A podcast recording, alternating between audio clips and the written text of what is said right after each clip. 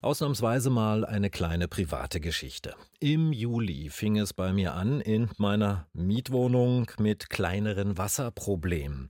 Nichts Schlimmes, nichts Ungewöhnliches, die Mischbatterie in der Küche, der Abfluss im Badezimmer, ein Klacks für den Klempner, wie sich dann herausgestellt hat. Er hat keine 20 Minuten gebraucht für die Reparatur.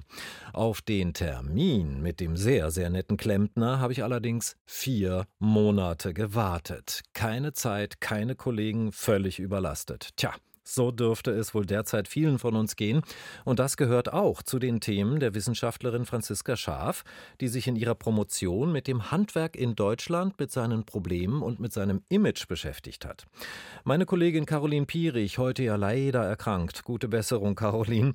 Caroline Pierich hat mit Franziska Schaaf über deren Dissertation gesprochen und hat sie zunächst gefragt, warum sie eigentlich eine Unterscheidung vornimmt, wie man über den Beruf des Handwerkers spricht und über das Handwerken als Hobby. Hobby. Also, Franziska Scharf, warum diese Unterscheidung? Also ich mache diese Unterscheidung, weil sie ja auch im alltäglichen Sprechen darüber gemacht wird. Aber grundlegend ist eigentlich die These, dass diese Trennung zwischen erwerbsmäßigem Handwerk und freizeitlichem Handwerken und Handarbeiten immer mehr verschwimmt, wie wir das ja auch generell kennen. In der Debatte oder unter dem Stichwort Entgrenzung wird ja seit einigen Jahren darüber gesprochen, dass man gar nicht mehr genau unterscheiden kann, was ist jetzt Arbeit, was ist Freizeit und immer mehr Aspekte von dem einen im anderen vorkommen. Mhm. Wo haben Sie sich das angeschaut? Ich habe ganz verschiedene Medienformate untersucht und auch zu altem Handwerk, also nicht nur über das Handwerk allgemein, sondern wirklich mit so einem Fokus auf alte Handwerkstechniken und alte Handwerksberufe. Und zwar wirklich ähm, von Tageszeitungen der Frankfurter Allgemeinen Zeitung, der Frankfurter Allgemeinen Sonntagszeitung bis hin zu Blogs und YouTube-Tutorials, aber auch so Lifestyle-Medien, die Landlust, die Flow, Walden, was so ein äh, Spin-off von Geo ist das Missy-Magazin und noch einige andere, die jetzt vielleicht nicht so bekannt sind. Gab es bestimmte Kriterien, nach denen Sie diese Medien ausgesucht haben? Also ich habe mir sehr viel andere auch noch angeschaut. Zum Beispiel auch die Selbst ist der Mann, so eine klassische Heimwerkerzeitschrift. Aber weil ich ja so eine Diskursanalyse gemacht habe, braucht man natürlich ein gewisses Material, in dem überhaupt äh, Deutungen vorgenommen werden. Und in so einer kurzen Anleitung, da kann man andere Dinge analysieren, sowas wie ästhetische Verschiebung oder so, aber das war nicht mein Fokus. Mhm. Das heißt, es ging schon darum zu gucken, gibt es ein Porträt mit einer gewissen Zeilenlänge, um Textlänge, in dem Deutungen vorgenommen werden über mhm. Handwerk und Handwerkstechniken.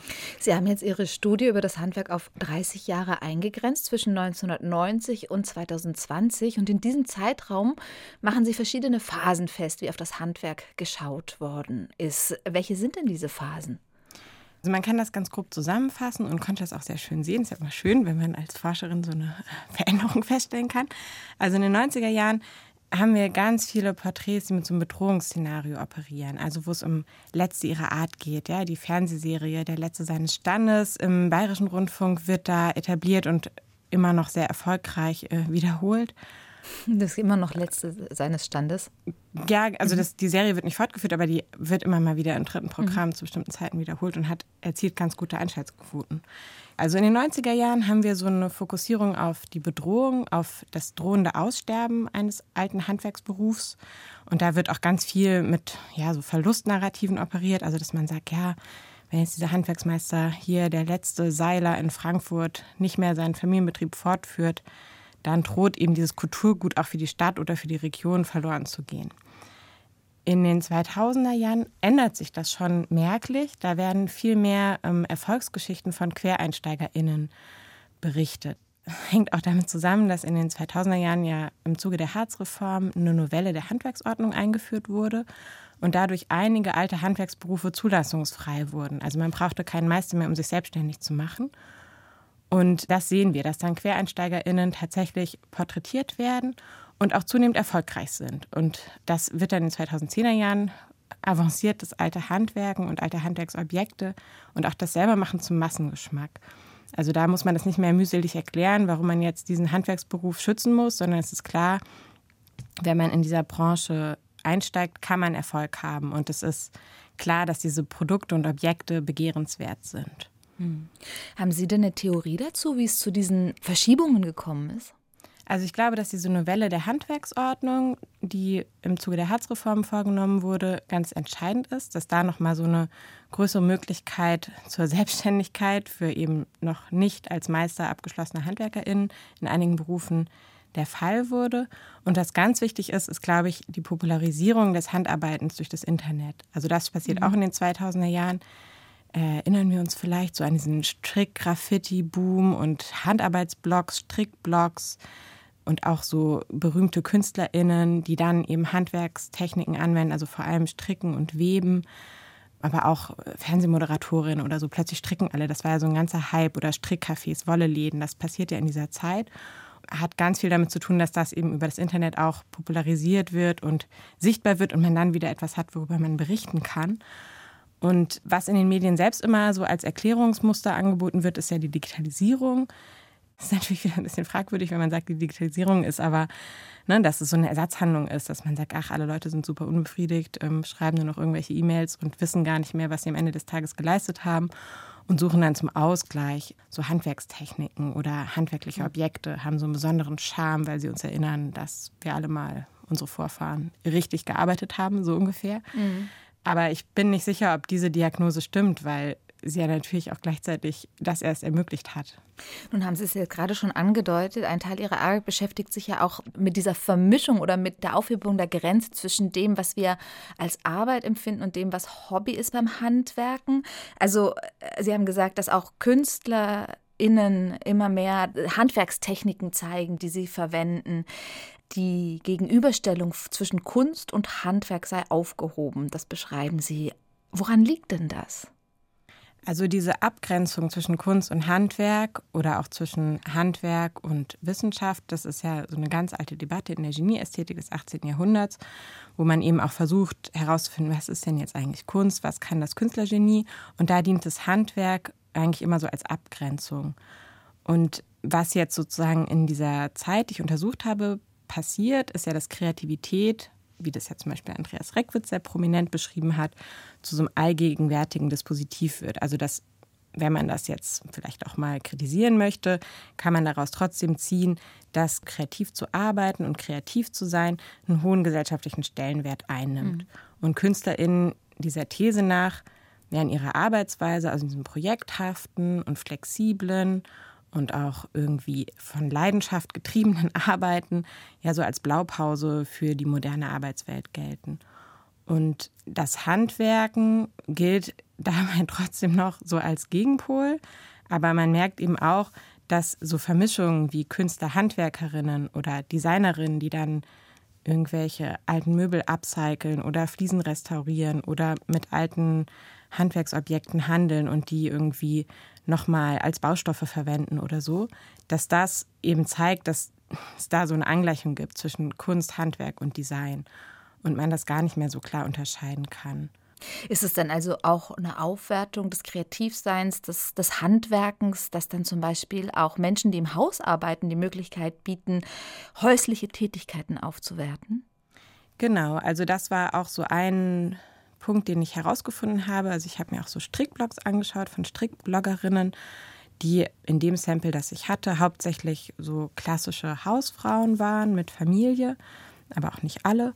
Und da merkt man eben, dass diese Kreativität und dieser Bezug darauf dem Handarbeiten eine zusätzliche Legitimation verschafft. Also dass es nicht mehr so schwierig ist zu erklären, warum sie das machen, sondern dass sie einfach sagen können, ja, das ist halt meine kreative Selbstverwirklichung. Mhm. Und man dann aber immer wieder merkt, dass das so unterminiert wird. Also dass sie dann eben doch Geschenke für andere herstellen oder mhm. einen krassen Zeitdruck haben. Zeitdruck. Oder, ja, dass sie wirklich nicht sagen können, ja, ich mache das jetzt einfach den ganzen Tag, solange ich Lust habe, sondern klar ist, ja, das muss jetzt aber irgendwann fertig werden oder ah, ich musste dann aber doch noch die Kinder betreuen und ich bin nicht fertig geworden und mhm. ah, es ist auch nicht so gut geworden, wie ich wollte. Also, dass dieses Ideal dieser kreativen Selbstverwirklichung, mit dem da immer gearbeitet wird und auf das sich bezogen wird, dass das aufwertet, aber dass es dann eigentlich nicht einzulösen ist. Hm.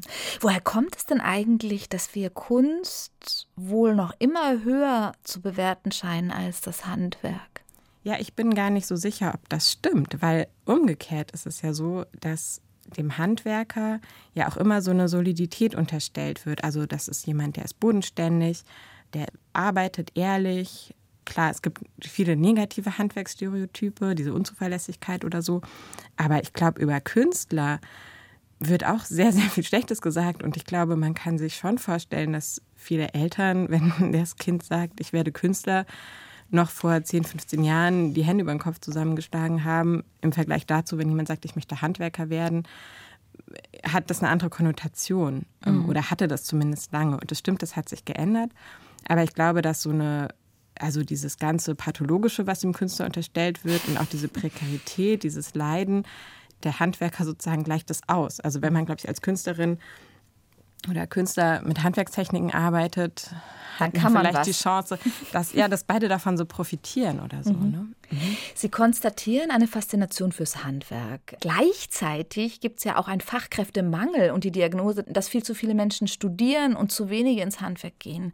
Wie passt denn das zusammen, dass einerseits das Handwerk so positiv betrachtet wird, aber dennoch zu wenige ein Handwerk ausüben?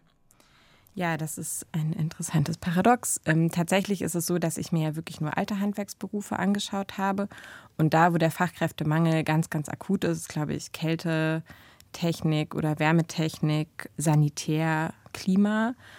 Dass es in den Bereichen einfach nicht genug ausgebildete Fachkräfte gibt, ist unbestritten. Und trotzdem bleibt dieses Topos vom aussterbenden Handwerk oder vom nicht nachzubesetzenden Familienbetrieb, das bleibt auch die ganze Zeit bestehen. Und ähm, insofern ist es weiterhin ein Thema, aber es wird nicht mehr mit so einer Bedrohung vorgetragen, sondern viel häufiger sind eben diese Porträts von erfolgreichen Personen und eben immer häufiger Quereinsteigerinnen, die in Handwerksberufen oder mit Handwerkstechniken ganz gut Geld verdienen.